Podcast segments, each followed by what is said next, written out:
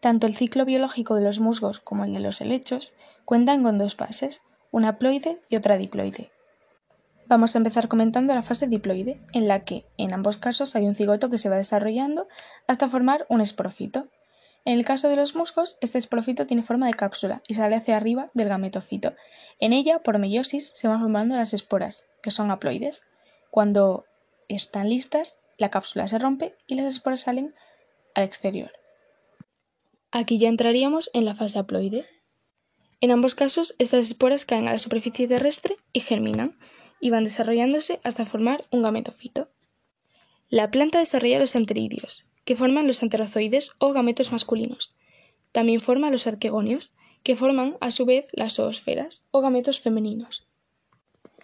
Al alcanzar la madurez, los anterozoides salen de los anteridios, viajan por el agua y llegan a un arquegonio, donde se introducen y fecundan la oosfera.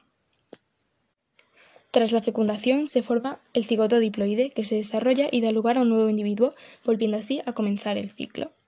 Como hemos visto, en ambos casos la fase haploide es igual.